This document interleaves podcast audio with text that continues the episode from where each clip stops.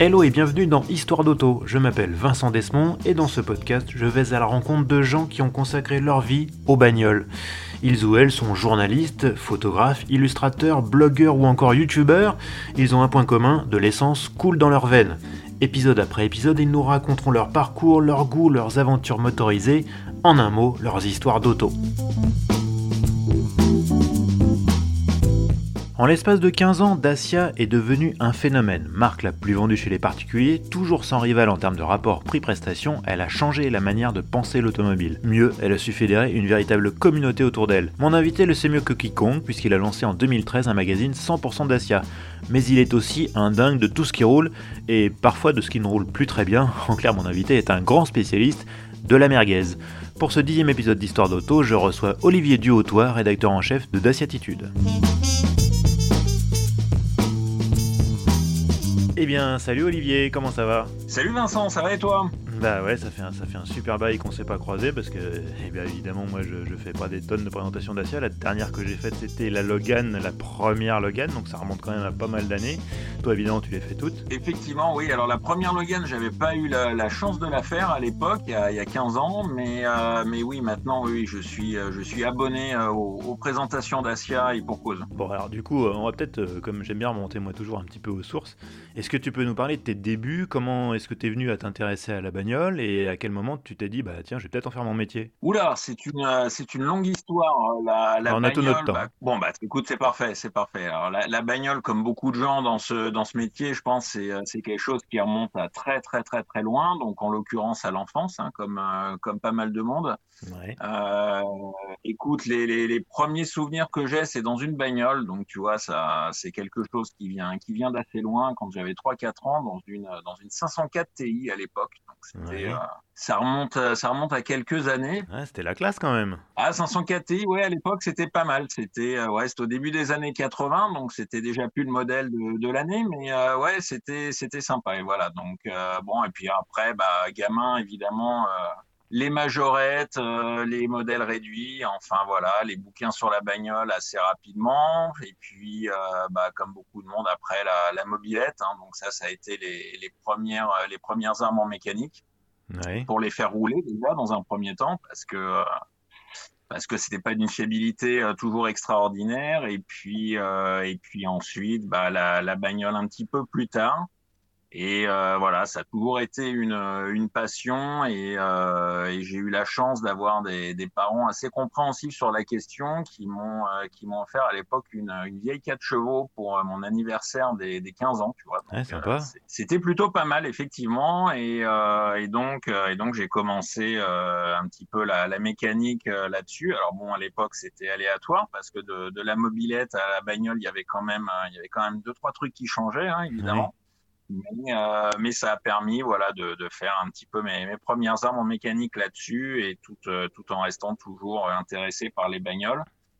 Plutôt anciennes mais également modernes euh, voilà, comme euh, comme tous les mômes je pense des, des années 80 j'avais les posters dans ma chambre des, des Lamborghini Countach des, des Ferrari 40 voilà donc voilà, c'était vraiment une, une, période en plus sur les sur les bagnoles qui était un petit peu folle quoi.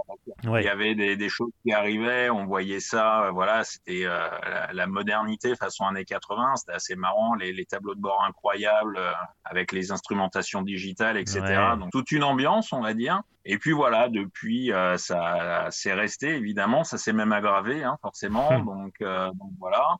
Ensuite, comment j'en suis venu à être, euh, à être dans le métier? Alors, c'était pas mon métier à la base. Oui, parce que ça me suis permis un peu de regarder ton, ton, ton, ton profil LinkedIn. Tu, as un, tu, as un, tu as un cursus très, très, très littéraire et même euh, littéraire assez prestigieux, n'est-ce pas? Alors, prestigieux, je n'irai peut-être pas jusque-là, mais euh, oui, à la base, oui, j'ai une formation plutôt, euh, plutôt littéraire, effectivement, donc de, de lettres, de lettres classiques, hein, comme on disait avant, donc latin, grec, voilà.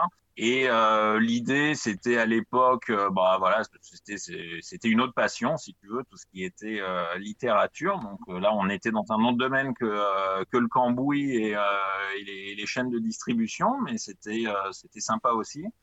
Et puis et puis donc j'ai commencé avec encore une autre une autre passion, en tout cas un autre centre d'intérêt à l'époque qui était l'informatique.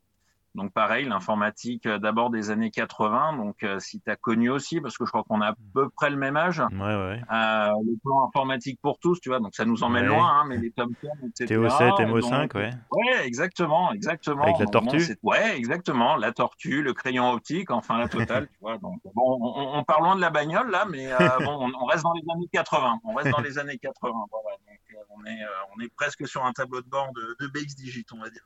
et, euh, et puis voilà, donc j'en ai fait, euh, j'ai mélangé un petit peu ces, ces deux centres d'intérêt qui étaient la- à la fois le- les lettres et, et l'informatique, ce qui n'était pas évident au départ, mais pour commencer en fait à bosser au début d'Internet dans la, la création de, de sites euh, éditoriaux, sachant qu'à l'époque, c'était évidemment pas comme, euh, comme aujourd'hui. Alors, ça fait un peu euh, vieux combattant de, de dire ça, mais euh, il n'y avait pas tous les outils de publication qu'on Mm. a, euh, qu'on a aujourd'hui. Il n'y avait pas les CMS, il n'y avait pas tout ça. C'était voilà les, les débuts, on va dire, du web un petit peu euh, éditorial à la fin des années 90 Euh, et ça permettait à la fois de, euh, de combiner euh, bah, le, côté édito qui était, qui était sympa. Je n'avais pas pensé à l'époque à devenir véritablement journaliste. Je bossais avec des journalistes à l'époque, mais on va dire qu'on mettait un petit peu tout ça en, musique pour, pour les sites de l'époque où, comme je disais, il n'y avait pas tous ces outils qui existent aujourd'hui. Et puis, euh, et puis, bah, écoute, en faisant ça quelques années, je me suis, euh, je me suis mis à mon compte et j'ai lancé une, euh, une boîte qui, qui faisait ça, donc du site éditorial, on va dire.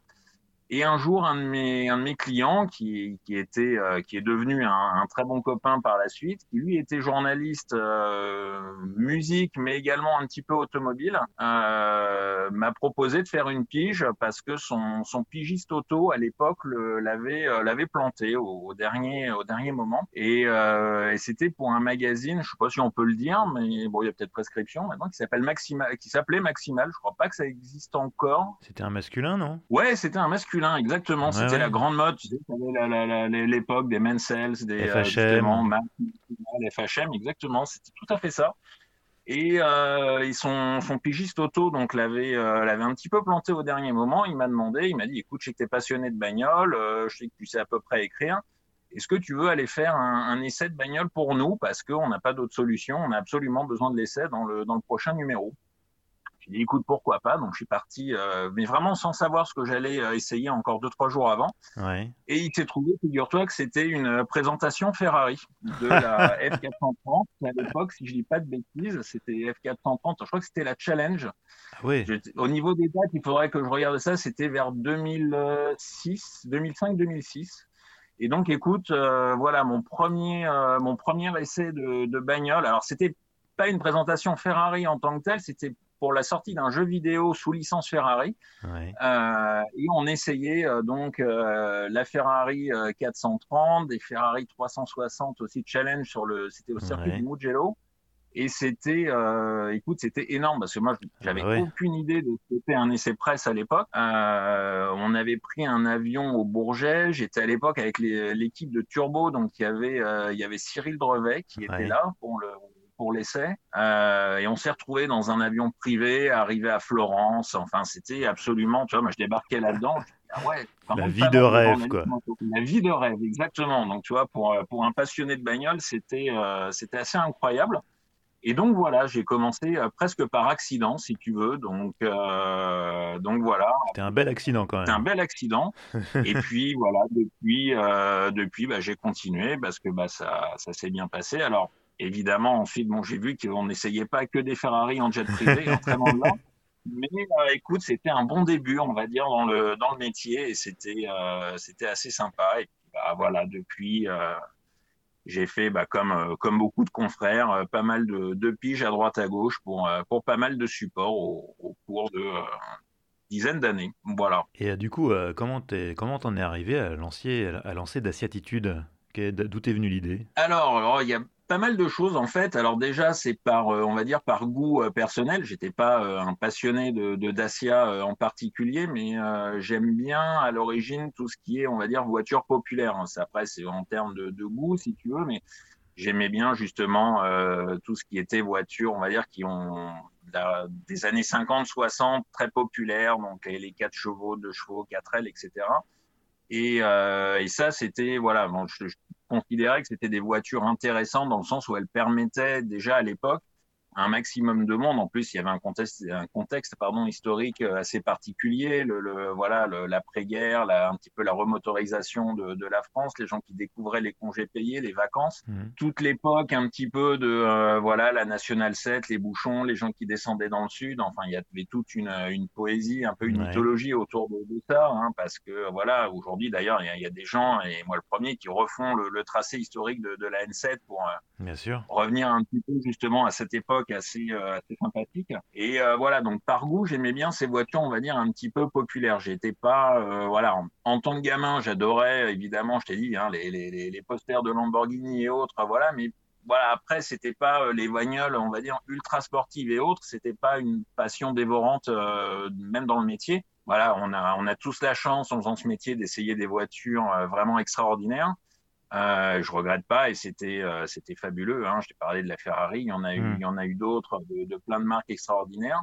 Mais c'était pas, voilà, c'était pas forcément euh, une grande passion, déjà parce que je ne considère pas avoir le, un niveau de pilotage qui me permette de dire qu'une McLaren est meilleure qu'une Ferrari ou moins bonne. Ou, voilà. Mmh, Donc, mmh.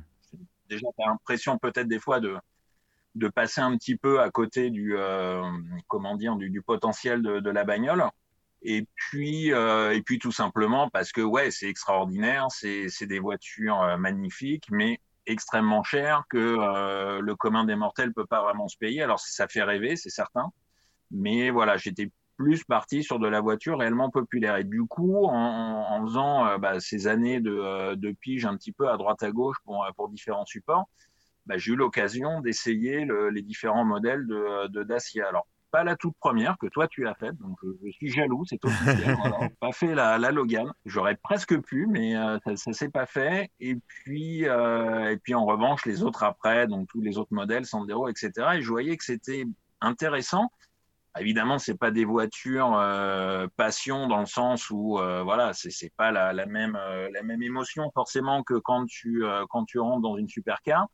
Mais en revanche, c'était extrêmement intéressant et aussi toute l'histoire qui était derrière de, de, cette marque. Alors, de son passé roumain, évidemment, ça c'est un autre, c'est un autre chapitre et on va pas forcément en parler, mais euh, de voir comment la marque aussi avait évolué, quel était le, le, le projet derrière de ouais. Renault, de, de, mettre en place une marque qui arrive finalement à proposer à tout le monde de rouler en voiture neuve. Mmh de voir aussi euh, les, gens qui, pour la première fois, poussaient la porte d'une concession, choisissaient leurs options, leurs couleurs, ce qui n'était pas le cas, puisque c'était des gens qui venaient de la voiture d'occasion. Donc, ils achetaient ce qu'ils trouvaient, tu vois. Donc, il y avait voilà, tout, ce, tout ce phénomène autour du fait de pouvoir accéder à un véhicule neuf pour beaucoup de gens pour la première fois qui était intéressant. Puis le produit en lui-même était assez intéressant aussi parce qu'il y avait de l'ingénierie derrière, mais pas de l'ingénierie pour en remettre, pour faire des, mmh, des perfs, pour avoir des moteurs de euh, 600, 700, 800 chevaux, 1000 chevaux, comme autant que tu veux, mais euh, à l'inverse, pour euh, essayer de, de proposer une, une, voiture à bas coût sans forcément déshabiller un modèle existant, puisque jusqu'à Dacia, on va dire que le, le low cost en voiture, c'était bon quelques marques des pays de l'Est, mais voilà, avec une diffusion relativement confidentielle. Mais ensuite, c'était surtout de déshabiller des modèles existants, donc de, de ouais. reprendre des vieilles générations, d'enlever de, des, des, des, éléments de sécurité ou de confort, etc. Et là, au contraire, chez Dacia, la, la, démarche technique était intéressante, qui était de partir d'une feuille quasiment blanche et de créer un véhicule vraiment euh, fait pour être euh, frugal, économe, et de proposer malgré tout des prestations actuelles. Donc voilà, tout ça a fait que je me suis de plus en plus intéressé à cette marque j'ai vu qu'il y avait également une, une, communauté qui était très très très active derrière. Alors euh, bon, je sais pas si tu as déjà eu l'occasion, mais il y a, il y a un grand pique-nique qui est organisé ouais, tous les ans. Parler, ouais, ouais. 15 000 personnes qui viennent, tu vois, des fans de la marque. Mm -hmm. Et d'une marque qui a priori n'est pas une marque euh, de passion, tu vois, mmh. qu'à la limite des gens se réunissent autour de, euh, de Porsche, de, de Ferrari, de tout ce que tu veux, ou même d'anciennes, tu, tu peux le comprendre sur Dacia, c'était un phénomène un petit peu plus curieux qui a suscité d'ailleurs beaucoup de curiosité de, de, de, la part des journalistes et des médias en général. Mais pourquoi les gens se réunissaient autour de ça? Donc j'ai eu envie d'aller voir un petit peu, d'être au contact de, de, ces, de cette communauté. Et puis voilà, de fil en aiguille, si tu veux, de me dire, bah pourquoi pas, euh, pourquoi pas monter un, un, magazine qui serait dédié à cette marque? Et puis voilà, l'idée a fait, a fait son chemin pendant un an, un an et demi.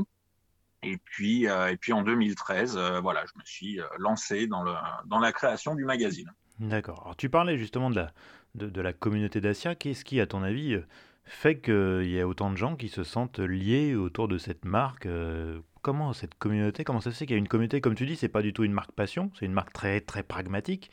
Comment ça se fait que d'un seul coup, il y, a, tant, elle ait tant de fans? Bah, C'est une marque pragmatique et euh, c'est une marque aussi, comme je te disais, à mon avis, un des premiers éléments, c'est surtout le fait que ça a permis à toute une, catégorie de, de population d'accéder aux, véhicules neufs, ce qui n'était pas le cas jusqu'à présent.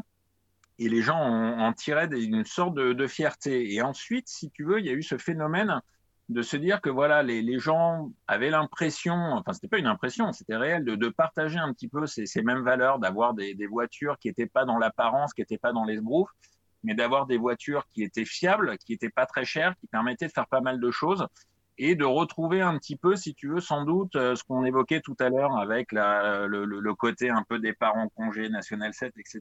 Bah, de retrouver ça évidemment transposé dans transposé au 21e siècle, mais euh, de, de, pouvoir avec une, une voiture avoir une, une, une liberté qu'ils n'avaient pas forcément avec des vieilles bagnoles d'occasion qui avaient jusqu'à présent, qui étaient euh, pas toujours très fiables, avec lesquelles ils avaient des ennuis.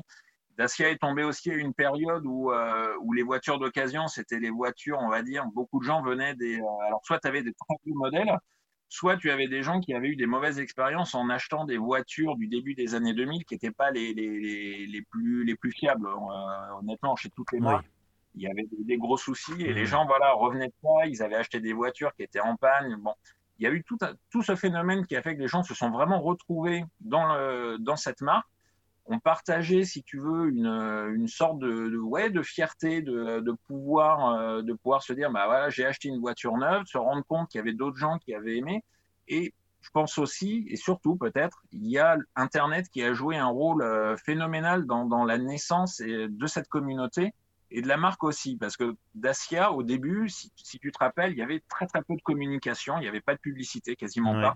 Il y a pendant très longtemps, il n'y a pas eu de spot télé, il y avait quasiment rien en il presse. Une telle couverture médiatique, euh, en même temps, euh, c'était tellement un phénomène cette voiture à 7500 euros euh, que voilà, tout le monde s'est précipité dessus. Quoi. Exactement, il n'y avait pas de couverture médiatique parce qu'il n'y en avait pas besoin, parce que le prix et le produit faisaient que tout le monde en parlait, ça s'est créé par le bouche à oreille, mais il y avait aussi malgré tout encore un phénomène de se dire mais qu'est-ce que c'est que cette marque? Dacia, personne connaissait. Mmh. Aujourd'hui, tout le monde connaît, mais à l'époque, quand ça arrivait en France, c'était une marque roumaine, ça parlait à quasiment personne. Mmh. Et il y avait l'image des voitures de l'Est de l'époque, parce que pendant des années, on s'était infusé des, des, des Lada, des Polski, des machins improbables, très marrants, très sympas, mais bon, qui, qui était quand même euh, souvent d'une fiabilité assez douteuse, qui avait des, des voilà des, des, problèmes de distribution, des marques qui existaient pas très longtemps. Donc on n'avait pas une bonne image de, des, des productions de l'Est. Donc Dacia, le nom en lui-même était déjà soit inconnu, soit ça partait mal parce qu'il était associé à cette image de voiture de l'Est. Mmh. Et, euh, et, si tu veux, tout ce, euh, tout ce phénomène a fait que les gens ont eu besoin un petit peu de se rassurer entre eux et Internet a été le, le, média, le vecteur idéal pour ça, en fait, pour permettre aux gens de se dire, bah tiens, ah, bah j'ai acheté une Logan, qu'est-ce que, euh, tiens, bah, je vais vous faire partager euh, mon ressenti, parce qu'au départ, il y avait qu'un seul modèle avec deux moteurs, deux finitions, enfin, c'était vraiment vraiment simple. Et, euh, et les gens savaient pas trop où ils allaient et ils posaient beaucoup de questions. Et les premiers propriétaires ont répondu. Ils ont dit ah, bah c'est pas mal, tiens finalement, euh, ah bah je vais me laisser tenter.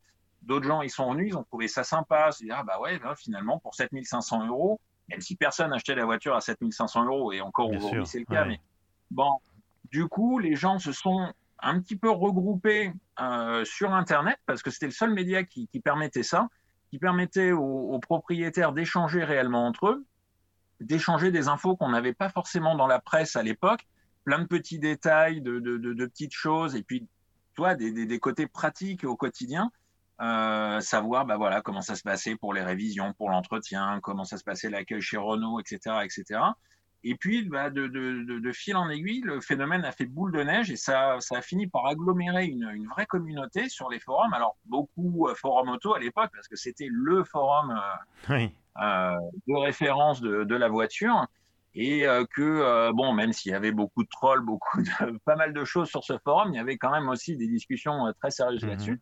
Et il y a une section d'Asia qui est née et qui est très vite devenue une des plus actives du, euh, forum et des fois beaucoup plus active que euh, des, sections qui parlaient de, modèles euh, beaucoup plus puissants, beaucoup plus prestigieux.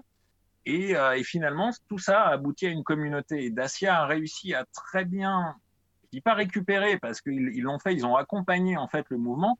Ils avaient rien à vendre avec cette histoire de grand pique-nique, mais ils ont, réussi à sentir quand même qu'il y avait quelque chose qui était en train de naître, que les gens se regroupaient, avaient besoin de se retrouver entre eux et d'échanger leurs expériences. Ils l'ont traduit avec ce grand pique-nique qui a été vraiment une super idée qui a réussi à fédérer la, communauté. Donc ça, s'est créé un petit peu de, voilà, bah, pas mal de phénomènes différents. Mais je te dis, Internet a joué un rôle vraiment très important, les, les forums, et puis aujourd'hui encore Facebook, parce que c'est extrêmement actif sur Facebook au niveau de, de Dacia. D'accord. Euh, bah justement, il y, y, a un livre que j'imagine tu as lu qui s'appelle L'épopée Logan, euh, qui est euh, écrit par Bernard Julien, Yannick Lung et Christophe Midler. J'ai les, les noms sous les yeux, je suis en train de les lire en même temps. Un très bon livre que je recommande à ceux qui nous écoutent, qui, qui raconte justement tout, tout ce que tu disais, à savoir comment ils en sont arrivés à lancer ce projet, euh, avec, euh, avec évidemment l'impulsion de Louis Schweitzer à l'origine, comment ils ont euh, conçu cette voiture de manière... en allant un peu à l'encontre de ce qu'ils faisaient, où ils cherchaient toujours à en rajouter, à rajouter davantage de fonctionnalités. Là, au contraire, ils étaient dans l'optique inverse, comme tu disais, de, de, simplifier les choses. Et c'est très bien raconté dans ce livre. Donc, à ceux qui nous écoutent, je recommande chaudement ce livre qui est très, très intéressant. Voilà, c'était la petite parenthèse. Euh, on, va, on va revenir à, ton magazine. Moi, il y a un truc qui me fascine. Tu sais, quand j'ai, quand j'ai appris que, que voilà, tu lançais ce magazine-là, je me suis dit, mais comment il va faire pour remplir son magazine? C'est un bimestriel, c'est ça? Euh, trimestriel. trimestriel. Au départ, c'était un bimestriel. Et puis, alors là, pour le coup, c'était pas une question de, de contenu, c'était une question que, euh, voilà, c'est, je suis tout seul, en fait, pour faire le, le magazine. Ouais et que j'arrivais pas à tenir les délais du, du bimestriel, donc on est passé en trimestriel. Donc euh, quand je quand j'ai appris ça, je me suis dit mais comment il va faire pour remplir un magazine qui est dédié entièrement à une marque qui lance un nouveau produit quoi tous les 5 ou 6 ans? Oui, c'est ça à peu près. Ouais, ouais, le, le, rythme de renouvellement est plus long chez chez Dacia que chez les généralistes parce que ça fait aussi partie du modèle de, de laisser un modèle euh, vivre euh, un petit peu plus longtemps pour rentabiliser les études, pour rentabiliser l'outil de production. Donc euh, effectivement, le, le, taux de renouvellement, le, enfin le, la périodicité, on va dire, de, de, renouvellement des modèles est un peu plus élevé. En général, c'est euh, voilà, c'est euh, toi la, la, nouvelle Sandero qui vient d'être présentée, succès de modèle qui a été présenté en 2012. Donc euh, mmh. voilà, c'est la voiture a duré 8 ans, alors que chez un généraliste, on renouvelle un modèle en général c'est 6 ans, 6 7 ans, 7 ans. 7 ans. Chez Dacia, c'est un petit peu plus long. Donc effectivement, la gamme est réduite et il n'y a pas des nouveautés tous les jours, on est d'accord. Alors comment tu fais pour remplir ton journal? Ah bah alors euh, si tu veux, moi j'ai le problème inverse. Le, le problème c'est pas de le remplir, le problème c'est d'avoir pas assez de pages en fait pour euh, pour mettre tout ce que j'ai euh, tout ce que j'ai à dire parce que enfin ce que j'ai à dire c'est pas c'est pas moi qui le raconte, c'est voilà tous les sujets qu'on peut traiter parce que au final il y a énormément de, de choses. Alors déjà le, le, la nature même d'un canard spécialisé, quelle que soit la marque et quel que soit le thème, c'est que déjà tu as de la place, un peu plus de temps, mais surtout de la place par rapport à un généraliste pour vraiment pousser tes essais et aller vraiment dans le détail. Et ça, tu peux pas te le permettre. C'est parfois un petit peu frustrant d'ailleurs. Hein. Je pense que tu, tu, le, tu, le, vois aussi, toi, quand tu fais des, des, des, des articles pour des, des, magazines où tout est très normé, très euh, voilà, tu as, le droit à tant de signes, tant ouais, de pages. Sûr, ouais c'est normal parce que on traite dans un magazine généraliste, on traite de toutes les marques, de tous les modèles. Euh, on va aussi bien dans un même numéro parler d'une euh, d'une 208 diesel que d'une euh, supercar ou voilà donc on est obligé forcément de, rester euh, sobre hein, sur les sur les articles et pas forcément voilà. Alors moi j'ai pas cette contrainte là donc déjà je peux me permettre de faire des, des articles quand ça nécessite très long euh, mais pas pour délayer, vraiment pour rentrer dans le détail, parce que c'est une, c'est une demande aussi du lectorat. C'est-à-dire que les gens veulent, dans un magazine qui est dédié à Dacia, et je pense que c'est pareil pour toutes les marques, hein, il y a des magazines dédiés à Volkswagen, à BMW, à toutes les marques, les gens veulent de la précision et veulent qu'on rentre dans le détail. Donc déjà, on peut prendre le temps d'aller plus loin, d'expliquer la technique, de faire des interviews de gens qui sont pas toujours mis en avant, donc -hmm. des gens à la technique, au design, etc. Donc ça apporte déjà, il y a énormément de, de sujets. Ensuite, euh, là encore, la demande de, des lecteurs, c'est aussi de euh, qu'on soit à l'affût de, de, tous les petits changements qui peuvent arriver et qui là, pour le coup, vont jamais être euh, quasiment jamais, on va quasiment jamais en parler dans la presse généraliste mm. parce que ça n'intéresse pas la majorité du lectorat. Mais là, très honnêtement, on peut faire des articles sur des évolutions moteurs, sur une seule boîte de vitesse, etc parce que, voilà, à nouveau, on essaye de rentrer vraiment dans le détail du sujet. On essaye toujours de faire de la technique quand même, malgré tout, parce que moi, c'est un petit peu une, une marotte, si tu veux, mais d'essayer d'expliquer et, euh, et, de montrer, voilà, alors tu citais à raison le, le, le bouquin L'épopée Logan, qui effectivement est excellent et qui a, euh, qui, qui, voilà, recèle de, de, plein de petits détails de ce genre, et ça, c'est vraiment passionnant. Et voilà, on, essaye, si tu veux, de, vulgariser un petit peu ça, mais tout en étant quand même précis et euh, le plus complet possible. Donc déjà, rien que ça, c'est une bonne partie du, euh, canard. Et ensuite, bah, il y a tout l'aspect justement communautaire parce que euh, les gens, comme sur les forums, en fait, quand tu regardais au départ les forums Internet et aujourd'hui Facebook, etc., les gens déjà, ils aiment présenter leur voiture, ce qui est normal parce que, comme je le disais, il y a un phénomène un petit peu de fierté. Les gens aiment montrer leur voiture, les éventuelles modifications qu'ils ont faites dessus, les petites améliorations, etc. Et déjà, ils aiment présenter leur voiture. Donc, on a une partie aussi du magazine où on présente des modèles, des lecteurs. Il y a des trajectoires, des fois complètement, euh, complètement improbables, euh, des, des, conducteurs, des propriétaires de Dacia que tu imaginerais pas du tout euh, rouler en Dacia. Je me rappelle, par exemple, on est allé faire un reportage euh, chez un châtelain, un vrai de vrai, avec un, château magnifique euh, dans la Sarthe, un domaine forestier incroyable. Bon, tu rentrais là-dedans, tu te disais, je vais trouver deux Range Rover SVR, une, une Jaguar, etc. Et non, tu trouvais euh, quatre docteurs parce que le type était un passionné de la marque. Il disait, moi, c'est ce que je veux. J'ai pas envie de dépenser du pognon dans des bagnoles. J'ai eu des, euh, des Land Rover, des 4x4 japonais. J'en veux plus. Euh, je veux quelque chose de simple, d'utile, etc. Voilà, tu as des, des, trajectoires comme ça qui sont très intéressantes, des, des gens qui, euh, voilà, et puis qui te racontent vraiment justement leur lien. Et c'est ce qui t'aide aussi à comprendre d'où vient cette communauté, comment elle s'est formée, et de voir un petit peu tout ce qui unit euh, ces gens. Donc, tu as justement cet aspect communautaire qui est très important. Il y a des rassemblements. Alors, il y a le grand pique-nique d'Asia, mais il y a aussi des rassemblements plus modestes, mais de, euh, de justement des groupes Facebook ou des, forums qui se réunissent entre eux à intervalles réguliers. Il y a énormément de choses. Et puis, il y a toute une partie aussi voyage, parce que ça, c'est quelque chose qui déjà me tient à cœur. J'aime rouler en voiture. C'est euh, voilà, c'est vraiment euh, une, si tu veux, comment dire, le, le, le, voyage, la découverte, c'est quelque chose qui, euh, qui vraiment, à titre perso, me, passionne, mais qui aussi, dans le cadre d'un magazine dédié, tu as cette possibilité bah, justement de faire des, des sujets beaucoup plus amples. Tu peux te permettre de partir trois semaines, un mois avec une bagnole et aller, aller à l'autre bout de l'Europe, faire un raid en 4K, en Duster 4x4 ou autre et en rendre compte dans le, dans le magazine. Et ça aussi, c'est quelque chose qui plaît aussi aux, aux, lecteurs, à la communauté, parce que ça montre également qu'on peut faire des, des, des, des, choses un peu, je dis pas extraordinaires, mais euh, qui sortent de l'ordinaire pour le coup, euh, avec des voitures tout à fait euh, standards, tout à fait lambda, comme, euh, comme une Logan, comme un Duster. Et ben, tu peux partir, euh, tu peux partir à l'autre bout de l'Europe, tu peux faire 10 000 kilomètres en un mois et voyager dans plein de pays, etc., etc.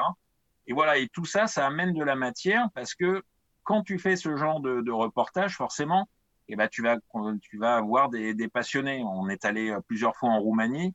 Là-bas, Dacia, évidemment, c'est la marque nationale. Mmh. Et il y a un passé. Parce que si en France, on connaît Dacia depuis 2005, où la marque est arrivée en France, Dacia, c'est une marque qui est née dans les années 60, en 1966, pour être exact. Le premier modèle est sorti en 68. C'était une Renault 8 euh, rebadgée, hein, on va dire, hein, à l'époque, la Dacia 1100. Ensuite, il y a eu la Dacia 1300 qui était une Renault 12 fabriquée euh, en Roumanie dans, euh, dans l'usine. Bon, c'est une histoire qui est passionnante. Et forcément, bah, tu es en Roumanie, tu, tu, rencontres des collectionneurs de la marque. Et donc, ouais. bah, voilà, tu fais des sujets sur le passé. Tu, as, tu amènes aussi des, choses qui ne sont pas forcément connues au départ parce qu'il y a eu une variété de, euh, modèles et de, euh, des vieilles Dacia jusqu'aux années justement jusqu'aux années 2000 où la, où la marque a été rachetée par Renault qui est incroyable. Tu as énormément de choses à raconter aussi sur le passé de la marque. Bref, les sujets, si tu veux, il y en a, et à chaque fois, un sujet entraîne un autre, etc., etc. On va à la rencontre aussi de professionnels. Donc, ça peut être des, euh, des concessionnaires, mais ça peut être aussi des gens qui fabriquent des accessoires, des gens qui font de la mécanique, etc., etc.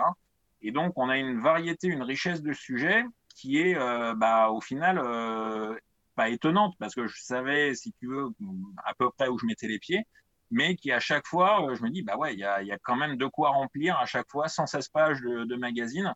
Et euh, si on en avait 50 de plus, on les remplirait tout autant à chaque, à chaque numéro. Tu vois, là, il n'y a aucun souci pour trouver des sujets. D'accord. Et alors, justement, est-ce qu'il y a, tu en, as déjà évoqué quelques-uns, mais est-ce qu'il y a des sujets que tu as réalisés pour des certitudes qui sont, qui t'ont vraiment marqué, qui t'ont laissé un souvenir euh, mémorable? Bah écoute, beaucoup, oui, parce que justement, c'est les, les, les, voyages qu'on a faits qui ont, qui ont vraiment été, euh, été assez, euh, assez sympas à chaque fois. Alors, éventuellement, ouais, je te dirais euh, le quelque chose qui nous a, qui, qui a vraiment. J'étais parti avec un photographe à l'époque, un très bon copain avec qui on a, on a lancé le, le, magazine et qui a fait toutes les photos sur, sur les premiers numéros. Et on est parti en fait. Euh, bon, c'était vraiment le début du, du, magazine. On avait évidemment pas un rond, si tu veux. Hein, fallait euh, voilà tout passer dans le magazine. Et voilà. Et on avait acheté une vieille vieille Logan à l'époque, une des premières disponibles en France de 2005. C'était la moins chère du Bon Coin, donc on avait on avait récupéré ça. Et, euh, et on s'est dit, bah allez, euh, on révise la bagnole, on fait la, la distribution, les freins, euh, et puis on part, on part en, en, Roumanie et on va, on va aller passer un mois là-bas et on va rencontrer un maximum de, de, gens. On a eu la chance de pouvoir faire équiper la, la, voiture au GPL juste avant de partir, parce que tu vois, parler des, des, des rencontres autour de, de, Dacia, on a rencontré un installateur GPL qu'on connaît peut-être, qui s'appelle Borel, qui ouais. est un, voilà, un spécialiste du, du GPL en France qui nous a dit ah l'idée du magazine c'est vachement bien, euh, moi je vous suis euh, et qui nous a installé le GPL sur la Logan. Bon et donc du coup on est parti. Alors c'était bien parce que niveau budget comme ça euh, dans les pays de l'est le GPL il est quasiment donné donc c'est parfait. Et ça nous a permis bah, de partir, tu vois, avec une Logan, mais alors sans rien. On était en plein été, on était entre juillet et août. il faisait un, en plus c'était un été ultra chaud, il faisait 40 degrés. La bagnole, pas, évidemment pas de clim, vitre manuelle, même pas de vitre teintée il faisait 50 dans la bagnole à longueur de temps. C'était voilà, on a on a dormi dans des dans des pensions en Roumanie euh, complètement improbables parce qu'on cherchait euh, à dormir pour euh, 10 euros la nuit maximum euh, parce que le budget était vraiment ultra ultra serré. Ah oui, effectivement. Et au final, bah, c'était euh, c'était extraordinaire dans le sens où si tu veux, ça a été quasiment un des plus beaux voyages qu'on ait fait parce qu'on a rencontré des gens mais vraiment ultra passionnés sur place, des, des des gars qui avaient entendu toi de Roumanie parler du magazine qui nous faisaient des accueils à chaque fois qu'on arrivait dans une ville. Ils disaient, ah, mais venez dormir à la maison. Ils nous invitaient à bouffer. On mmh. allait voir un mec qui connaissait un autre qui avait une vieille Dacia. On allait faire le tour de, euh, des villes, euh, voilà, en pleine nuit pour trouver un mec qui avait un modèle de 1410 coupé sport, etc. Enfin, c'était incroyable. Et c'était vraiment une expérience, euh, une expérience géniale et des rencontres, voilà, super fortes. Et, euh, et c'est un des plus beaux souvenirs. Mais après, voilà, il y a je fais, euh, j'essaye de faire au minimum un ou deux grands voyages par an. Donc euh, voilà, tous ils sont aussi très intéressants et, euh, et c'est différent. Euh, mais on est à chaque fois dans des voilà, il y a toujours la partie voyage, il y a la partie rencontre, et puis bah, tous les sujets forcément que ça amène pour le magazine. Effectivement, ça, ça a l'air vraiment sympa. Dis-moi, Dacia vient de présenter la nouvelle génération de son best-seller, la Sandero. Ouais. Je sais que tu, tu l'as déjà vu en vrai. Qu'est-ce que tu en penses? Eh ben, écoute, c'est une, c'est une grosse évolution. En fait, bah, comme on le disait tout à l'heure, c'est vrai que le cycle de, de, renouvellement des produits est un petit peu plus lent. Et, euh, et du coup, tu as, tu as l'impression, en fait, avec cette, euh, cette nouvelle Sandero 3, que euh, la marque a presque gagné euh, deux générations d'un coup, si tu veux. C'est assez, euh, c'est assez bluffant en termes de, euh, de, de, présentation, de design. Alors non pas que l'ancienne était ratée, hein, loin de là. D'ailleurs, elle a eu un succès euh, phénoménal en France et en Europe. Mais euh, si tu veux, il y a, y a, vraiment une, une rupture en termes de, de, style et de technologie qui est, je trouve, plus forte sur cette génération-là que chez d'autres marques. Tu, tu, prends par exemple chez Renault l'évolution de la Clio l'évolution entre la Clio 3 et la 4 et maintenant entre la 4 et la 5 a été relativement douce. C'est des évolutions à chaque fois. C'est euh, bon, il y a des changements évidemment qui sont profonds, mais là, en, passant de la Sandero 2008 euh, à la Sandero 2012, il y avait déjà eu une énorme, un énorme saut de génération, et là, on retrouve à nouveau un gros saut de génération. Et au final, si tu veux, ce qui est intéressant, c'est de voir que Dacia arrive euh, tout en conservant l'ADN de la marque, donc essentiellement de présenter, euh, d'arriver à proposer des voitures qui sont toujours très nettement moins chères que les autres. Ils arrivent à garder ça et en même temps à évoluer parce qu'ils y sont contraints. Hein. Il y a évidemment la contrainte euh, réglementaire, que ce soit au niveau de la pollution ou de la sécurité, mmh. mais euh, aussi parce que les goûts de la clientèle évoluent. Tu peux plus aujourd'hui, en, en 2020, imposer les mêmes compromis que euh, en 2005 quand tu lançais une, une voiture à 7500 euros. Donc ils ont réussi finalement, puisque tu regardes aujourd'hui le, bas de, gamme, la version d'entrée de gamme de la nouvelle Sandero, ils l'ont annoncé à 8690 euros, je crois exactement. Euh, c'est, allez, on va dire 1000 euros plus cher, et encore, on va pas parler de l'inflation, euh, par rapport à il y a 15 ans pour une voiture qui n'a strictement rien à voir, avec vraiment quelque chose de, euh, de, complètement nouveau. Et ils réussissent, et je trouve que c'est relativement fort, enfin c'est même très fort de leur part, de réussir à conserver ça tout en s'adaptant euh, ben, à un marché qui change et puis, euh, et puis à, des, à des demandes de la clientèle qui évoluent et à un cadre réglementaire à nouveau qui est compliqué pour tous les constructeurs, mais sans doute encore plus pour Dacia, puisque c'est beaucoup plus difficile de répondre à toutes ces contraintes avec un budget extrêmement serré. Donc je trouve que voilà, on les a pas encore essayés ces nouvelles générations, mais en tout cas à voir et puis même en termes de, de qualité perçue, de euh, voilà, de présentation, je trouve ça très intéressant. Alors Dacia va bientôt, va bientôt lancer son premier modèle 100% électrique, la Spring. Est-ce que tu penses qu'ils vont arriver à rééditer le coup de la Logan et faire à nouveau un carton avec une voiture électrique comme ça? Alors là, c'est une, une excellente question. Euh, écoute, euh, je je sais pas. Pour le moment, alors oui, là, parce que la voiture, je pense à tous les tous les atouts pour pour ça dans le sens où ça va être l'électrique la moins chère du marché et a priori euh, de manière assez euh, assez importante par rapport aux autres, avec des prestations qui sont euh, qui sont finalement loin d'être ridicules, que ce soit en termes d'autonomie, de, temps de recharge, de performance, ça, a l'air d'être assez intéressant. Maintenant, très honnêtement, là c'est une question plus générale sur sur l'électrique. Effectivement, le marché évolue, on l'a vu cette année, hein, les, les, les ventes d'électrique ont tendance à bondir mais euh, déjà, elles bondissent pas forcément sous l'impulsion des clients particuliers. C'est quand même encore beaucoup tiré par euh, par les flottes, les, les, les autopartages, etc. Même si de plus en plus de particuliers s'y mettent. Mais je suis pas certain qu'il y ait une, euh, pour le moment, une appétence particulière de la clientèle Dacia pour pour l'électrique. Maintenant, le succès ne viendra peut-être pas de la clientèle Dacia, mais d'une clientèle déjà acquise à la cause de l'électrique et qui va vouloir rouler pour le moins cher possible en électrique. Et là, effectivement, la Dacia, ça va être la, la Dacia Spring sera la réponse à leur recherche. Mais est-ce que ça va être un carton en, termes de, volume, en tout cas C'est sûr qu'on n'aura pas le, même effet, euh, la même ampleur qu'avec la Logan. Mais euh, oui, elle a, en tout cas, sur le papier, elle a tout pour réussir. En tout cas, ça peut faire des lecteurs en plus pour Dacia Attitude, ça, du coup. Ah bah complètement, oui, oui. Alors bon, c'est vrai que euh, l'électrique, c'est euh, nouveau chez Dacia et chez Dacia Attitude aussi. Hein. On s'adapte, évidemment, on suit le mouvement. On verra bien. C'est effectivement une nouvelle clientèle, euh, une partie aussi de la clientèle actuelle qui va être probablement intéressée. Et puis, on le, on le voit aussi euh, à travers de nos lecteurs. Il y en a aussi beaucoup qui cherchent une seconde voiture pour le foyer ou qui ont des besoins en, en voiture qui, euh, au fil des années, bah, sont moins importants. Ils partent moins en vacances. Enfin, voilà, l'utilisation de la voiture évolue celle de nos lecteurs aussi. Donc effectivement, on va accompagner euh, dans le magazine ce, mouvement et puis on va voir si les, lecteurs sont convaincus ou pas par, l'électrique. Très bien. Alors j'ai une, j'ai une question d'un, d'un internaute, euh, David, qui a posé ça sur Facebook, sur notre page Facebook. Comment vois-tu Dacia évoluer dans la prochaine décennie? La marque n'est-elle pas en train de devenir une généraliste?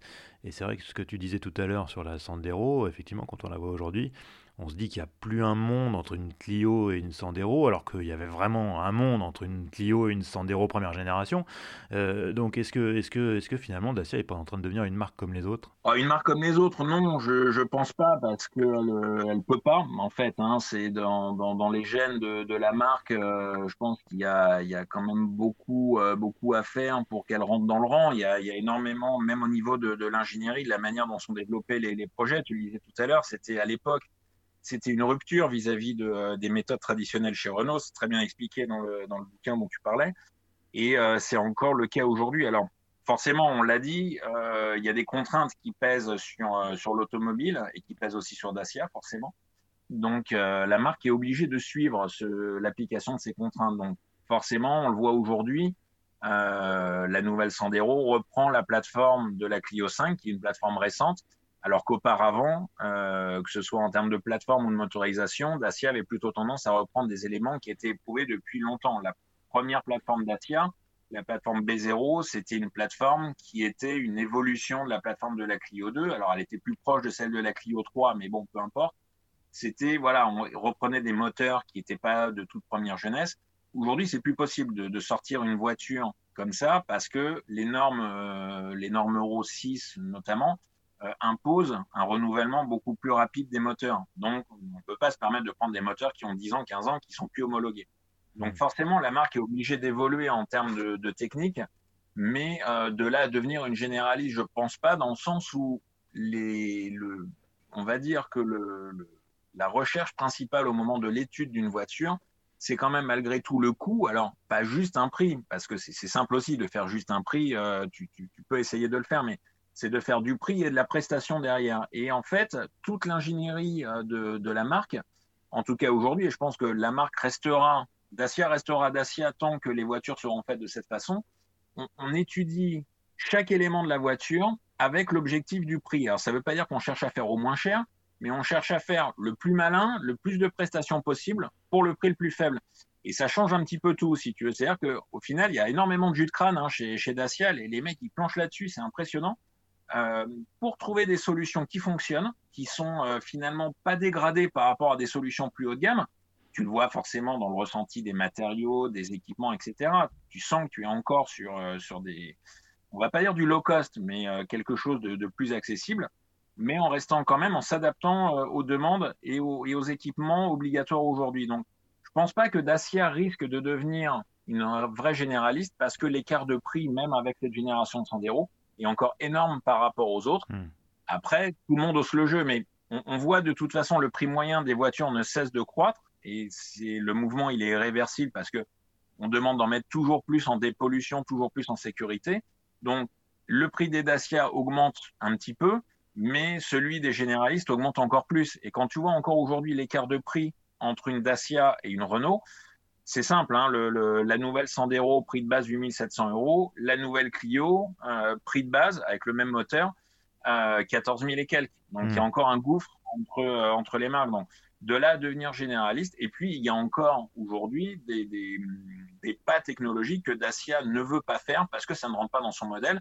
Typiquement l'adoption de l'hybride. L'hybride n'est pas au programme de, de, Dacia sur cette génération de Sandero parce que la solution de Renault est encore beaucoup trop chère pour Dacia. Donc voilà, chacun a son domaine et finalement c'est plutôt complémentaire et Dacia hausse le jeu, ça c'est certain, mais euh, n'est pas en, encore aujourd'hui et ne veut pas de toute façon à mon avis euh, rentrer dans la cour des généralistes. Ils ont un positionnement qui est, qui est différent. Très bien. Bon, on va, on va un peu euh, tourner la page Dacia pour, pour le reste du podcast. On va, on va peut-être même commencer par ressortir les vieux dossiers et c'est euh, et c'est l'ami Pierre Desjardins qui me qui, qui me lançait là-dessus et il a bien il a bien une raison. Oh là là, euh, il existait sur internet bien avant l'époque des réseaux sociaux un groupe de bagnolards, euh, on va dire pour, pour, pour pratiquer un euphémisme provocateur euh, qui s'appelait la Clica. Mon Dieu Et je Mon crois Dieu, savoir que tu as fait partie de, de, de, de cette bande. Est-ce que tu pourrais nous en dire un peu plus? Ouh là là, alors effectivement, c'est du, c'est du, c'est du dossier, ça. C'est du, du, vieux dossier même. Bon, bon, mais effectivement, euh, effectivement. Alors, le, oui, le, site alors, est toujours en ligne. Hein. Je, je, précise, je l'ai sous les yeux. Le site existe toujours. Ouh là là, oui. Alors il faudrait, faudrait faire attention parce que euh, je pense qu'aujourd'hui, il y a pas mal de, de, choses qui tomberaient sous le coup de la loi euh, vis-à-vis -vis de, de, ce qu'on peut dire ou pas. C'est l'époque a changé. Euh, bah écoute, oui. Alors au final, c'était une énorme blague. Euh, c'est parti d'une énorme blague. C'est parti d'un site à l'époque qui euh, qui s'appelait euh, le Jackie Touch que tu as ouais. forcément connu. Bien sûr. Qui qui en fait bah, faisait un petit peu un, un tour de France des, des, horreurs du tuning, mais du tuning vraiment du tuning carton choucroute. Hein. C'était du, du, truc, voilà. Des, des mecs qui, des, euh, qui mettaient des portes papillons sur euh, sur des BX. Enfin, il y avait des, y avait du très très lourd, quoi, si tu veux. Donc euh, c'était voilà. Et puis il y avait il y avait un forum en fait qui était lié à ce site du, du Jackie Touch. Et et puis bah écoute, finalement, bon, tout le monde se moquait évidemment de, de ces tunings pas très beaux. Et puis avec une, une, bande de copains, je sais pas pourquoi, ça nous a pris comme ça de, de nous faire passer pour des, euh, des amateurs de, de, tuning, mais du, du, gros tuning qui tâche, tu vois, pas, euh, pas des préparations japonaises, euh, voilà. Et donc du coup, bah, on s'est tellement pris au jeu qu'on s'est, on a commencé, c'était virtuel à l'époque, à dire ouais ouais, bah on a, on a fait des voitures terribles, on a, on a notamment à l'époque une, une Fuego V6 TDI. Voilà, V6 TDI, en disant on avait repéré une Fuego dans, dans la rue. Un, de nos copains, en fait, habitait à côté de, de, du propriétaire de la Fuego en question et avait pris des photos avec son, avec son accord euh, pour dire voilà, c'est la Fuego de la Clica, etc., etc. Et puis ça a tellement pris des proportions parce que du coup, voilà, ça, ça, fait un petit peu boule de neige. Alors, toute proportion gardée, hein, c'était euh, voilà le, le, net de l'époque, mais Bon, et du coup, euh, les, les, les, gens ont commencé à me dire, mais non, mais euh, c'est pas possible, vous n'avez pas cette voiture. Et puis, voilà, fil en aiguille, on, bon, on était jeunes, on n'était pas forcément toujours très, très intelligents ni très raisonnés. Et on s'est dit, bah, si, si, si, euh, la voiture, on l'a. Bon, je te passe les détails, mais au final, on a fini par l'acheter, cette fameuse Fuego. On a été voir le propriétaire, on lui a acheté la Fuego en question. Et là, si tu veux, bah voilà, on a fait des, des photos, des petites vidéos à l'époque. Alors, les vidéos de l'époque, attention, hein, rien à voir avec ce qu'on a aujourd'hui euh, des, des, vidéos timbre-poste, etc. Mais pour prouver qu'on était bien les propriétaires de, de cette fameuse Fuego qu'on disait avoir investi TDI. Au final, il y avait absolument pas de TDI dedans. Il y avait un bon Cléon, euh, un litre 4, euh, voilà, c'était euh, bon. Et puis de, voilà, c'est parti comme ça et on est allé quand même jusqu'à à, l'époque acheter une, une Renault 9, la repeindre en rose, ouais. lui mettre des, des ailerons, des jantes, etc., etc. Pink Thunderbolt. Pink Thunderbolt, voilà, exactement. Et voilà, donc écoute, ça nous a amusé pendant euh, pendant quand même bien un ou deux ans cette histoire de, de Clica. Alors évidemment, c'était très rigolo parce que les gens prenaient ça au premier degré et nous nous, nous traitaient d'abrutis parce qu'en plus on racontait qu'on conduisait euh, bourré, euh, qu'on prenait l'autoroute à contresens, etc., ouais. etc. Enfin, je cite, je, je, je, cite une, une exergue du site deux points ouvrés les guillemets, une exta, une zubro, et on fait péter les chronos. Voilà, exactement. Ah oui, je vois que tu t'es, tu t'es très très bien documenté sur. Mais, euh, mais ça me fascinait parce que moi, à l'époque, j'ai, j'ai fréquenté les forums aussi. Peut-être qu'on s'est croisés sur un forum d'ailleurs sans le savoir à l'époque. C'est bien possible. Et, et, et, et je, mais je, on, on, était tous en train de se demander, mais c'est pas possible. C'est les mecs, c'est pour de faux, quoi. Mais en même temps, à chaque fois, euh, comme effectivement, bah, euh, effectivement, le coup de la Fuego, vous rajoutiez des photos qui visiblement étaient, étaient, des photos que vous avez prises vous et tout. Donc on se disait, mais, mais c'est pareil, ils existent pour de vrai, ces gars-là. Il y a vraiment des cinglés comme ça qui existent. On va, moi, je sais que c'était le grand débat et on savait, on, savait pas trancher, quoi. Bah oui, c'était tout c'était tout l'amusement, si tu veux, qu'il y avait euh, là-dessus. Et c'est ce qui nous émarrait, c'était de, de, finalement, les, les gens n'arrivaient pas à savoir si c'était du lard ou du cochon, si c'était soit un énorme troll, ce qui était le cas, ou soit réellement une bande d'abrutis qui faisaient n'importe quoi avec, avec leur voiture. Et, euh, et l'ambiguïté est restée quand même assez longtemps. Et le fait qu'effectivement, bah, on finisse par acheter des, des, des, voitures, à les transformer réellement, bon, alors finalement, on, on se rapprochait de plus en plus du, du modèle contrôlé. Mais euh, bon, euh, voilà. Mais effectivement, c'était euh, à l'époque, beaucoup de gens se sont demandé si c'était si c'était réellement ça. Et, euh, et, non, non, alors je, je rassure euh, tout le monde, hein, c'était évidemment du, du, troll, mais, euh, mais c'était assez bien limité et ça, ça, a, fait, ça a fait parler à l'époque. Ouais, je confirme, ouais, je confirme. Bon, alors je, tu parlais de, tout à l'heure de, de, de, de, BX avec des portes papillons. Alors j'ai une question de l'ami Mathieu qui, qui se posait la question combien de BX possèdes-tu? Alors beaucoup moins aujourd'hui. Alors c'est c'est un petit peu euh, un petit peu terminé la BX parce que la BX est rentrée dans le dans le rang. Maintenant, elle est presque en collection et, euh, et finalement c'est beaucoup moins intéressant ou à l'époque où c'était une vraie merguez. euh, donc maintenant des BX, écoute, je vais les compter rapidement dans ma tête. J'en ai encore une, deux, trois, quatre. Je n'ai plus que quatre BX, tu vois. Donc euh, c'est c'est beaucoup moins qu'à une époque où je pense que j'ai dû dépasser la quinzaine de, euh, de BX euh, à la maison euh, en même temps. Alors dans des états euh, divers et avariés. Hein. C'était euh, pas le gros de l'année. Il y en avait quelques belles, mais il y en avait. Bon, alors c'était aussi une, une autre époque. Hein. Je parle de ça. C'était euh, c'était il y a 15 ans. La BX, c'était vraiment la bagnole. Bon, déjà aujourd'hui, on va pas dire qu'il y a un consensus hein, du tout sur cette non, voiture. Clairement pas. Mais elle est euh, voilà, aujourd'hui, elle suscite un petit peu plus d'intérêt. À l'époque, c'était des bagnoles, on en achetait pour des prix mais ridicules. Je me souviens ouais. à l'époque, il y avait évidemment euh, le, le, Bon Coin, euh, mais j'avais remporté une, une BX aux enchères sur eBay pour 12,50 euros. C'est parfaitement roulant et euh, j'étais reparti avec, tu vois. Donc, bon, c'était euh, voilà, c'était une voiture qui n'intéressait personne et euh, moi j'aimais bien, ça me faisait marrer. C'était une des voitures de mon enfance, une des voitures que, que mon père avait eues et j'avais toujours eu une, une, sympathie pour, pour cette voiture que je trouvais, euh, que je trouvais intéressante. Et donc, euh, donc voilà. Donc oui, à, à une époque, j'ai bien dû avoir, euh, je pense, une, quinzaine de BX en même temps. et te, tu t'intéresses pas qu'au BX, tu t'intéresses à, à, toutes les Citroën je m'intéresse au, je m'intéresse aux merguez en général, si tu veux. Donc, euh, donc ça va au-delà du cadre de Citroën. J'aime bien Citroën. C'est, c'est une marque qui a beaucoup de, beaucoup d'intérêt, beaucoup, euh, beaucoup de collectionneurs aussi, hein, parce que c'est, euh, c'est une des marques, sinon la marque la plus collectionnée au monde. Ouais.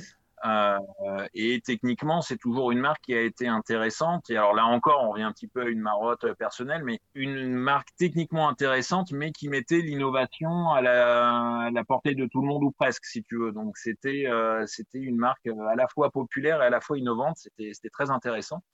Et euh, oui, c'est une marque qui m'a toujours euh, toujours intéressé j'ai vraiment, enfin voilà, c'est euh, à la fois Citroën et Renault, c'est vraiment les, les, deux marques qui me qui m'intéressent, qui sont opposées sur bien des points. Mais euh, oui, j'ai eu euh, la chance ou la malchance, ça dépend des points de vue, d'avoir euh, d'avoir pas mal de, de, modèles de modèles Citroën. Et encore aujourd'hui, il y en a encore quelques-unes dans, dans, la grange. Mais du coup, as, as une, elle, elle, est immense ta grange pour, pour stocker. Si tu as pu stocker 15, 15 BX à une époque. Euh. Alors, il y, en a, il y en avait quelques-unes qui dormaient dehors. Mais euh, oui, alors si tu veux, après, j'ai la chance d'être d'être provincial et de d'habiter en pleine campagne, donc dans une ancienne ferme en plus avec un hangar. Donc euh, donc voilà, on est. au départ, effectivement, il y avait une grange là où j'habitais avant. Et puis de la grange, on est passé au hangar. Il a fallu un petit peu s'adapter, euh, adapter le lieu de vie au, à la collection de. Euh, voilà, mais euh, oui. Et malgré tout, en fait, alors c'est aussi euh, bon ça, je pense que c'est un phénomène que tous les euh, les amateurs de voitures anciennes, je vais pas dire les collectionneurs parce que je me, je me définis pas non plus comme collectionneur, mais tous les gens qui s'intéressent et qui ont des bagnoles connaissent, c'est que euh, plus tu as de place, bah, plus tu as de bagnoles et plus tu en empiles en fait. Donc, euh, donc tu changes pour plus grand et puis bah, la, la nature ayant horreur du vide, tu, tu remplis ça avec, euh, avec des bagnoles. Voilà, et au bout d'un moment, il y en a de partout et ça déborde. Hmm. Bon, alors on va peut-être pas faire le tour de, de, de, toutes les voitures que tu as, mais j'imagine que tu en as peut-être certaines auxquelles tu es plus attaché qu'à d'autres? Oui, alors il y a des voitures qui, voilà, bah, à nouveau euh, le, la BX pour son côté Madeleine de Proust, si tu veux, parce que voilà, c'est des, des, souvenirs. Il y a évidemment euh, la, la, Citroën DS, qui est un truc qui est, euh, voilà, enfin, je pense que pour les, les amateurs de, de, vieilles voitures, ça reste quand même un jalon, ouais. un jalon important. Donc, donc voilà, c'est une auto, même en termes de ligne, et puis mmh. bon, après de, de, technologie qui était quand même, qui était quand même impressionnante pour son époque, et qui reste, qui reste très très étonnante à conduire encore aujourd'hui. Mmh. Donc euh, oui, ça, fait partie des voitures, euh, des voitures, on va dire euh, importantes. des voitures aussi, j'ai un break GS et voilà une voiture, une voiture des années 70 qui qui a plein de particularités. C'est vraiment une Citroën dans toute sa splendeur, donc avec un accès mécanique épouvantable, avec de l'hydraulique qui fuit partout. Hmm. Euh, mais euh, mais quand ça marche, c'est extraordinaire. Il y a voilà, c'est ce, ce, genre de voiture qui euh, effectivement est, euh, est, très très intéressante et, euh, et que auquel je tiens. Voilà, bah aussi parce que c'est des voitures que j'ai depuis depuis longtemps. donc forcément, bah on finit par s'y attacher. Alors on renouvelle toujours. Des fois, on finit par séparer d'une ou deux voitures parce que bon voilà, on sait qu'on n'en fera rien, etc mais il y a des voitures comme ça qui sont euh, qu'on garde parce que euh, voilà elles, elles, rappellent des choses et, euh, et puis parce que techniquement ou autre ça reste intéressant. Quelques Citroën effectivement comme ça une une Diane 6 aussi une voiture très marrante qui a été longtemps une voiture un peu boudée euh, parce que la, voilà la deux chevaux est très vite devenue un classique et puis la, la Diane c'était un petit peu son côté euh, vilain petit canard ouais. avec euh, voilà, elle devait elle devait tuer la deux chevaux et puis bon bah au final elle, elle s'est fait tuer aussi mais c'était une voiture qui avait énormément de, de, de, bons côtés et qui était très intéressante aussi en termes d'aérodynamique, de, de, carrosserie, de, de plein de choses. Voilà, donc de ce genre de voitures qui sont intéressantes. Alors, à l'opposé de ça, presque, j'allais dire, une Renault 20 aussi, qui est une voiture euh, que, que, que j'ai depuis pas si longtemps que ça, deux, trois ans. Euh, et qui pour le coup, alors voilà, c'est encore autre chose, mais c'est euh, le, le, confort version Renault euh, des années euh, fin des années 70, début des années 80. Euh, les gros fauteuils, la, la, bagnole un peu, euh, voilà, de, ouais, de début des années 80. C'est assez marrant aussi. Il y a, voilà, c'est une voiture avec beaucoup de qualité. Voilà. Après, il y a énormément de choses. Comme tu dis, on va pas, on va pas y passer toute euh, toute la journée parce que ça, ça risquerait d'être long. Mais mmh. beaucoup de voitures comme ça qui effectivement sont intéressantes et que je garde, euh, voilà, sans avoir le temps de m'en occuper malheureusement. Mais ça, c'est un autre un autre débat.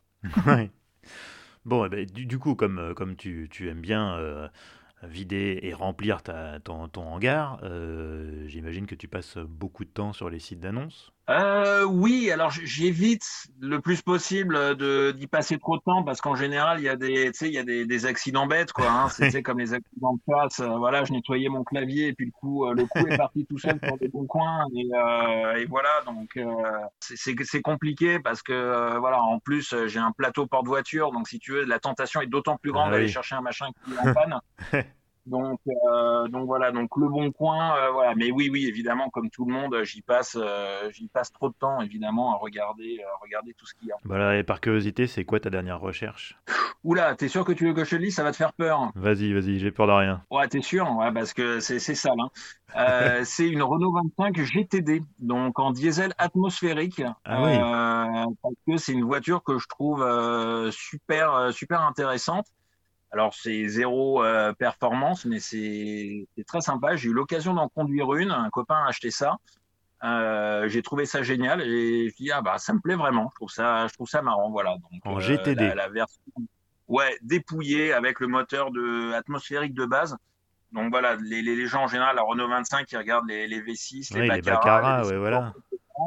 Mais non, la GTD en 2 litres atmosphérique, euh, c'est la vie, quoi. C'est voilà. Ça faisait quoi, 68 chevaux, non, un truc comme ça? Euh, Alors c'est en phase 1, c'est 66 euh, ou 60, non, 68 chevaux, t'as raison. Et en phase 2, je crois qu'elle sortait la puissance extraordinaire de 74 chevaux. Donc c'est non, non, non, non, pardon. C'était la Renault 21, la Renault 21 qui faisait 74.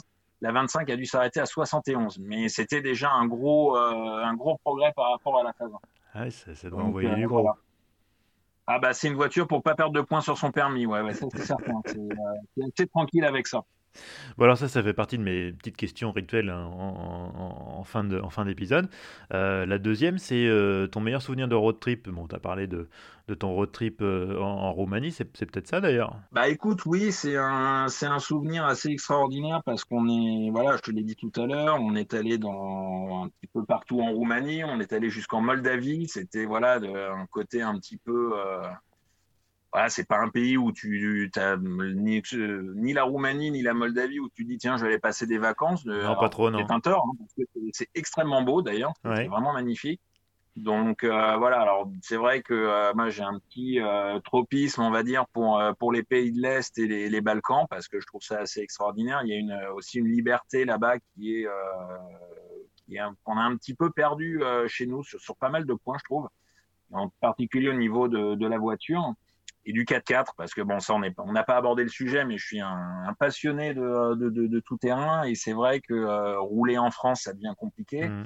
et euh, là c'est des pays où tu peux vraiment partir euh, voilà alors pas euh, pas jardiner dans un terrain et faire faire des trous dans, dans la boue c'est mmh. pas très intéressant mais en revanche voilà traverser un pays quasiment que par les pistes et, et en bivouac aller dans des petits des petits villages de montagne etc ça, c'est quelque chose de, très intéressant. Et donc, à ce titre-là, je te dirais qu'un des, un des plus beaux, euh, un des plus beaux road trips que j'ai fait, c'était euh, à nouveau dans les Balkans, en Albanie, euh, en Duster 4x4, où, euh, où là, bah, ça a été euh, plus de dix jours sur place, quasiment sans voir le goudron. Et, et l'Albanie, c'est un pays vraiment à découvrir, vraiment extraordinaire. Mmh. Et, et c'était un très très beau voyage. Mais bon, voilà, j'ai envie de te dire que par définition, le plus beau road trip, c'est le prochain parce que il y a toujours ce côté d'essayer de partir un petit peu à l'aventure, d'essayer de, de, découvrir d'autres choses. Et, euh, et, voilà, mais oui, des souvenirs extraordinaires forcément de, road trip euh, un petit peu partout. Il y en a eu plein d'autres. Hein. Il y a eu euh, complètement dans un autre dans un autre style, un, road trip génial qui avait été organisé à l'époque par Audi, donc c'était il y a assez longtemps, où on avait traversé la Chine du nord au sud. Euh, donc, conduire en Chine, c'est un truc quand même assez, euh, assez génial. Et euh, c'était le, le, lancement du Q3, si je dis pas de bêtises. Et, euh, et donc, on avait, on avait roulé euh, en Chine du, du, du, nord au sud. Génial. pendant ouais, une dizaine de jours. Et c'était, c'était fabuleux. C'est aussi un très, très beau souvenir. Mais voilà, globalement, tous les voyages sont, sont intéressants et il y a de, de, très beaux souvenirs. Et c'est vrai qu'on fait un métier où on a le, la possibilité de, de, voyager, de découvrir mmh. des, des, choses assez extraordinaires. Question rituelle là aussi, et, et, et qu'on se pose souvent entre nous. Ton garage idéal, quatre voitures, sans limite de budget, Ça doit quand même correspondre à peu près à tes besoins. Qu'est-ce que tu mettrais dedans? Ouh, euh, j'ai droit à combien de voitures? C'est dur hein, de poser, ça, poser cette question-là à un gars qui a un hangar rempli de je sais pas combien de merguez. Ouais, c'est dur, c'est dur, c'est dur, mais euh, je sais pas, j'ai droit à combien de voitures? Du Quatre. coup, une seule ou Quatre. euh, Quatre. Ah, quatre, d'accord, quatre. Ouh là là, ça va être compliqué. Euh, alors écoute, je dirais que euh, la première, c'est une voiture que j'ai déjà, c'est ma DS, que, euh, que, en fait, euh, voilà, je m'en sers pas beaucoup parce qu'il y a des travaux à faire dessus, il y aurait une bonne restauration carrosserie. Euh, donc je dirais que voilà, euh, la, la première, ce serait ma, ma DS vraiment restaurée et refaite, euh, refaite nickel chrome. Ça serait une voiture, je, dans le garage idéal, pour moi, il faut une, il faut une DS. C'est quand Mhm. même euh, quand on aime la, la voiture ancienne, en tout cas, je pense que c'est euh, voilà quelque chose d'important, donc euh, c'est assez incontournable. Donc voilà, pour la première, ça serait ça serait ça. Ouais. Ensuite, 30 minutes de budget. Euh, alors une voiture qui correspond pas du tout à mes besoins, mais que je rêverais d'avoir, c'est euh, la nouvelle Alpine A110 que j'ai essayé Ouais. à plusieurs reprises et je trouve que c'est euh, extraordinaire. Ah, alors là, bien. on sort de, de la voiture euh, populaire, on va dire, mais quoique encore, hein, on va dire que dans les dans les sportives, c'est Ouais, pas inabordable, hein. C'est pas inabordable. C'est pas inabordable du tout. C'est un budget, mais au final, tu as des, des sensations et des performances que, que tu as en général sur des voitures beaucoup plus chères. Mhm.